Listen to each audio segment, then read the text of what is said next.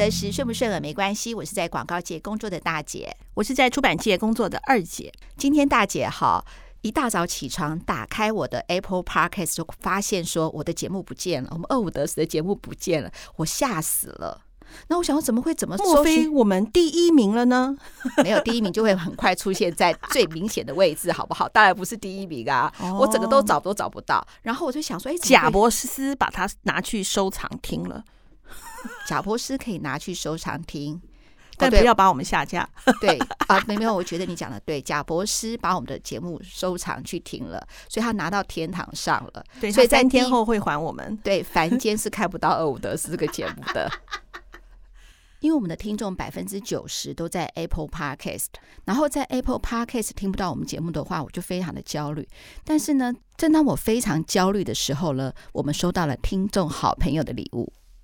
对呀、啊，哎呦，我那个好感动哦！对，比收到小孩礼物还开心哎！对对对，口罩，对他送给我们了五盒口罩，然后各有各的功能。黑色的最适合我，因为看起来脸会很小。还有还有送小朋友的，还有骑机车用的。哎，怎么那么贴心啊？对，我真的很开心。嗯，我哈呃，之前呢，我在那个 Facebook 有 po 文嘛，我就想说，哎，先跟听众来个互动。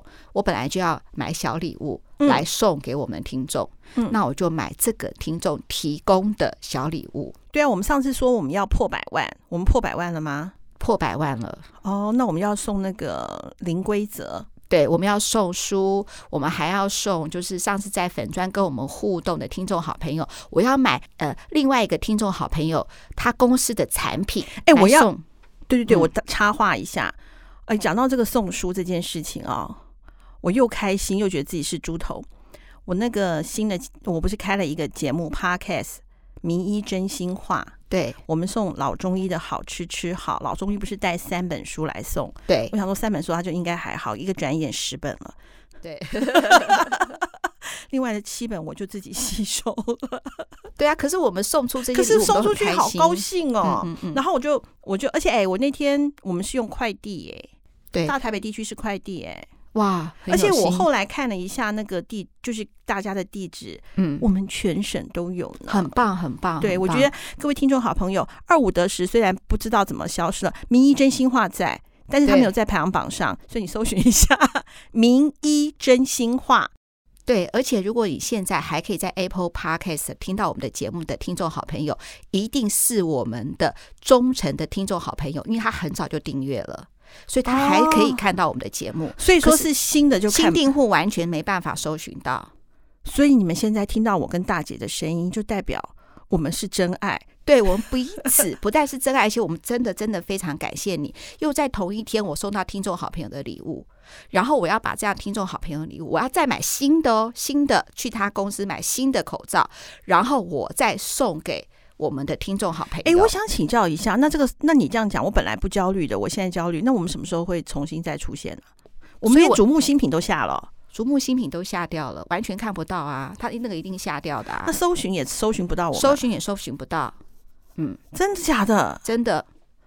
哦，节目名称也不会出现，太红了？除非除非你单集搜寻，他用关键字搜寻，可能会搜寻到我们的单集，你还还要往下滑才可以滑看到我们的节目，才可以去点，否则我们节目是完全的就不见了。啊、果然人红遭人忌，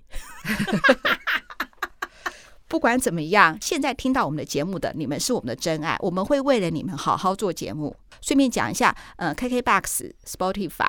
好，或是 Google 播客还是可以收听啊，就其他平台还是可以收听，或 Mixbox 还是可以收听。真爱的就不用不用找来找去，他不会再通知你说我们有上新的节目了。所以说你现在如果能够听到我们的节目的话，你真的是我们的最爱，不但是真爱，还是我们的最爱。我们会为了你好好做节目，所以我才一开始说，呃，节目下架了，哎，节目不是下架，节目消失了，我很担心。可是呢，又在同一天有收到听众好朋友的礼物，非常开心。那我决定就是说呢，我要买这个听众好朋友的口罩来，后来送给跟其他的听众朋友做一些。互动，然后来送给他。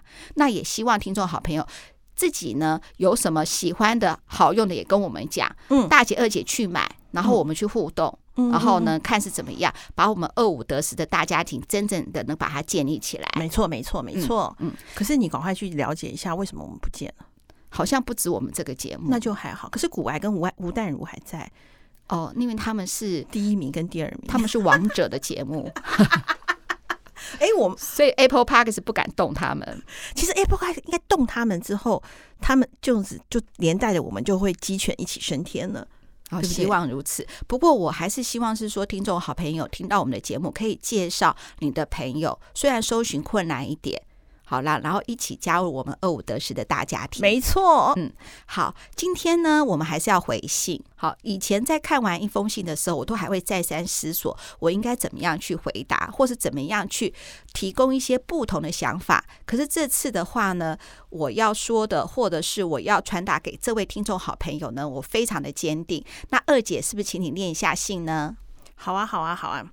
呃，其实我先插话，现在还没念信之前，我看完这封信之后，其实我跟我公司的历程非常像，真的哦，好棒哦，嗯、太好！那这集节目我们一定会做得很精彩。没错，没错，我先念信喽。好，大姐、二姐，你们好，我是你们的忠实听众，而且常常被你们推坑，叶配的东西总是没办法不买。你们说的太好了，真爱。我今年二十九岁，我从事室内设计的相关工作。我毕业大学那一年就进了我现在任职的公司，现在已经六年了。我公司只有我跟老板，我老板是一个极富耐心又善解人意的人。我们两个在一个刚开始的第一一年、第二年宛如姐妹一样，他手把手的教到会。他在我身上的付出，是我相信我不管在哪里都不会遇到的那种好。我们因为公司很小，所以没有完整的规模和制度。但我以前都觉得没关系，我想为了这个老板好好打拼。例如，他会说，在他那个年代做这行是不用有证照的。我几年前不希望他被别人拿这件事来说嘴，所以我一年考上两张。在这之前，这家公司没有人考上过。我知道他电脑绘图软体不好，我就花钱去学。我刚进公司的时候，觉得我们公司这个渲染示意图画得很差，我只我主动请他给我学费，我去上课，他当然也是二话不说的就答应了。他对我也很好，例如他常常会买东西给我，只要跟他一起吃饭都是他请客。我如果有事情要请假也可以。前年他也会。到前年，他也带了我去韩国玩。总之，他有很多的好，我说都说不完。但我老板非常忙，她除了本业之外，跟她老公也有开别的公司。我们公司平常一到五都只有我一个人，六年了。工作上我越来越熟悉，但我还是仍有很多的事情需要请示。问题是，他没有空进公司。我如果传赖给他，他也不见得会读。不过常常常都是火烧屁股，他会打来问那件事情进度如何，常常也会兴师问罪的问我为什么没有把进度交代给他。但其实我都有传给他，不过他没空看。除此之外，最让我难受的是，因为我们公司很小，所以我们公司的决定都是老板的决定，他是做到哪改到哪的类型。我也有听你们说，这样的老板代表他弹性很大，但他让我很辛苦。例如，我原本提前一个礼拜就做好的一份资料，他总他总是在前一天才看。发生问题和意外的时候，想办法的都是我啊，当然只有我啦。我。对他渐渐产生很多的不谅解，我觉得他为什么没有办法事前讨论，又不能事后检讨？但问题是我渐渐越做越多年，我也体谅他有时候交代事项没办法说清楚的情况，因为这个状况我也会发生。很多时候我们没有办法了解全貌，也无法把事情想得太过细节。我也会告诉自己不要当一个硬邦邦的人，可以一直调节也是很好的。但我很想去学大公司的体制和规矩，学习事前整理和规划。我去年十一月提了辞职，呃，提了离职，但被未留。一路至今，我觉得在我内心的那个真正想真正的问题并没有被解决。但我身边的朋友，包括男友，都觉得我们公司很好。我一个人在公司既轻松又自在，又没人管，到底有什么不满足呢？我也搞不清楚，我到底是不是不够知足，还是公司里真的有问题呢？六年了，我很想有所突破，但我一直卡在这个阶段里做杂事，重复的做杂事。我怀疑自己的能力，也告诉自己是不是自己沉不住气。想到以前老板对自己的好，我不想当一个过河拆桥的人。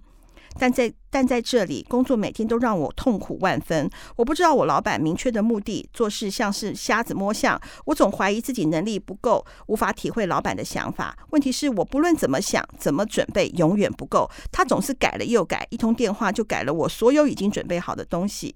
我不希望我的人生总是把不幸福归咎在别人身上。大姐、二姐，请问我该勇敢的离开这里，去寻找另外一片天吗？去寻去寻找一些可以提供新的方法和制度的公司，还是我自己的能力不足，所以才停滞不前的呢？谢谢你们。我总爱反省自己，但我常常搞不清楚是我自己没自信，还是我真的不够好。高雄的 A 玛，我先讲，A 玛你很棒，没有什么过河拆桥，在职场上你的行为正正当当，日后呢，你未来的路一定又宽又大。大姐鼓励你离职。哎，我先跟用倒叙法，好，用倒叙法，好，离职吧。对，我们俩异口同声嘛，哎，离职吧，你很棒。对，好，我先讲我自己的公司啊。好，二姐在开公司的时候，一开始我的员工人数除了我之外是两个人。嗯，好，就是我之外再两个就三个人。哈，嗯，好，那个时候呃就就这样做，然后也会面临他这个问题。我对员工非常的好。嗯，好到啊，我觉得其实那时候公司是亏损的。我里头有一个员工离要结婚，嗯，他的冷气机、冰箱、电视机我送的。哇，我自己有没有钱，大姐最清楚。对，刚开始创业，因为我觉得他对我真好，到后来他背叛我。嗯，好，那这个故事就以后再说。嗯、好，我自认我对员工的好，就是我挖心掏肺的好。所以，在我公司前面几年的时候，员工离职，我非常的难过。嗯，我觉得我自己对他这么好，怎么会这样子呢？嗯、我能给的我都给了。嗯，好，要改东西翻来覆去不是我的原因，因为我们公司小，弹性大，所以更要能够符合对书的市场的要求啊。为什么不能改呢？为什么？嗯、因为有些美编也会说，呃，不要我一直动啊，他们其实很麻烦。但是我都会跟他们讲。我们规模小，所以我们弹性大。大公司很僵化，官僚，我们要胜在我们的弹性。这句话是对，也是错。我觉得是错。嗯，待会我再讲，你先讲完你的。那当然也因为这样子的弹性，所以我的作者都觉得跟着，就是很愿意跟着我。我的通路也都很愿意临时改东西，因为他们可能突然，比方说疫情突然起来了，他们这一档要做跟病毒有关的东西，那我就很愿意马上修改 banner，修改提案去符合通路的需求。也因为如此，我有得到一些的掌声，我有得到了一些的业绩，嗯、但是我没有顾虑到我同事修改过程当中的痛苦。嗯。以前的我呢，会觉得说啊，比较站在老板这边，嗯，因为呃，我女儿前这几年不是要考商学院嘛，所以她去上了很多管理的课程。嗯、然后呢，她跟我分享了一个叫做双因子理论，嗯，好，你们大家有空可以去查一下双因子理论里头，他就有讲到一个不满足跟一个满足，嗯，不满足什么呢？就是说，呃，不满足里头你要想办法让他满足，不满足那个是什么？是最基本的哦，劳健保。嗯，保险，嗯，办公环境，嗯，好，一些基本的福利，这是最基本的。你不要认为你提供了这些，员工就会得到满足。不，员工的心态上不会满足，对，因为这是基本的。嗯，我以前提供的，你要提供让他怎么样？他有这，他不会因为不满足离职之后，你要怎么样让他满足？对，就是你要提供他什么？远景，嗯，福利，对。还有 bonus，我跟你讲啦，讲、嗯、难听一点，我这么累，请用新台币来结婚我。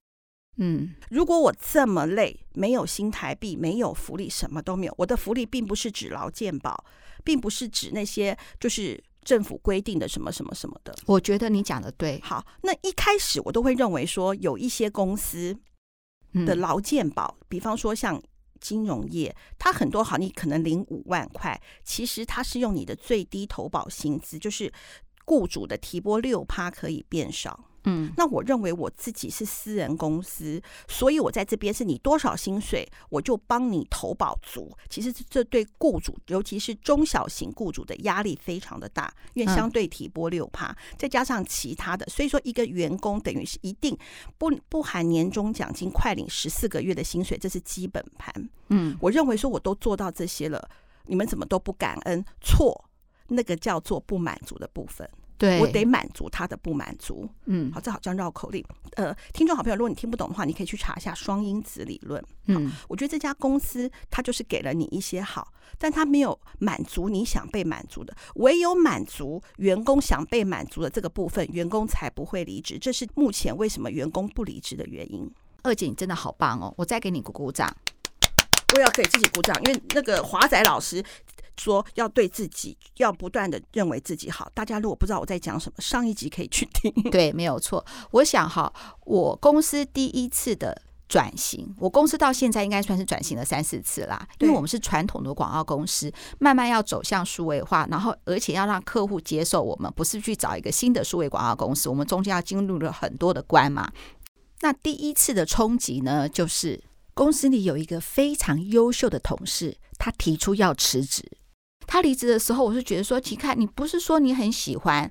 呃，这份工作吗，工作内容你很喜欢，然后呢，你也不是在乎薪水，什么都不在乎，那你为什么还要离职呢？他说，因为他觉得他自己还年轻，他应该接触到更多的有关广告的事物。这就是你说的，我，我只是给了他的不满足的部分，他对公司的远景跟未来，他觉得是有问题的。因为传统广告公司，嗯，对不对？传统广告公司如果这样子的话，我们的业绩逐渐下滑嘛。那你看，如果你碰到一个业绩逐渐下滑的公司，那你去它一定没有远景嘛？对呀。即使我其他部分满足了，我认为是说啊，一样是这样的职位，我还比其他人再略高一点点的薪资来说，对他来说不重要。对，就像你看，我那时候去年，我不是有一个很重要的同事，他不过他因为他在我公司，就是你你你介绍把他带叫他来我们公司上班的那位那位男性同事嘛，他在我公司做了快六年，他不是离职了嘛？对，但是他陪我做了那我那二十三次的失败，他看我可以走。稳定之后，他离开。我们现在跟他固定配合，嗯、因为他想做影像的东西。对，我本来允诺他要做，就后来我们公司没有办法做嘛。对，对，那我也要跟 Emma 讲的就是说，你一定有你自己非常想要做的东西。你要离职嘛，对不对？你必须要列出来。你不论你的证照，就像大姐说的，你要列点。你这个时候，你看大姐跟我很少会异口同声叫一个人离职。对，因为你已经跟你老板说过很多次，代表说你想做的事情。对，都做了。对，艾玛，那个刚刚大姐的话没有讲完。艾玛，你真的是所有老板的真爱。你看你在工作期间这么认真，然后呢，你还考取证照，增加公司的竞争力。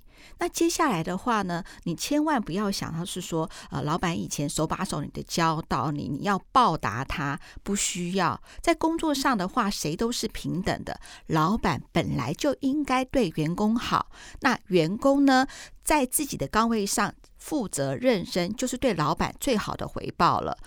接下来的话呢，你要好好的为自己想一想，如果是说老板无法给你不满足的部分，你真的要好好的考虑一下。就像我那位同事要离职的时候，是老板我要自省，我的公司为什么没有办法给我的员工有一个远景？这个时候我就要寻求改变。没错，然后我就开始是说，哦，我怎么项目要改变，然后我要请所有的员工要去上课，然后我们营业项目怎么样开发新的项目，然后我再找招募新的人，我开始在换血了。艾玛，你不要为了任何人，任何人也不应该对你做情绪勒索。比如说，我都对你这么好，比如说这个工作没有你，这个公司没有你就不行了。公司没有，我给你只有没有老板才不行，任何一个员工。都没有关系，对，讲，你不用听这些话。对，当然，因为你很棒，你很好，你没有浪费在这家公司上班的每一分钟。除此之外，你在公司上的成长还反馈给公司，比如说你的证照，虽然你得到了嘛，但你也反馈给公司，其实你就已经很棒了。我觉得这个这个是老板的天菜啦，你不用担心说你找不到工作。但是如果你接下来找工作，就真的是不要不要将就。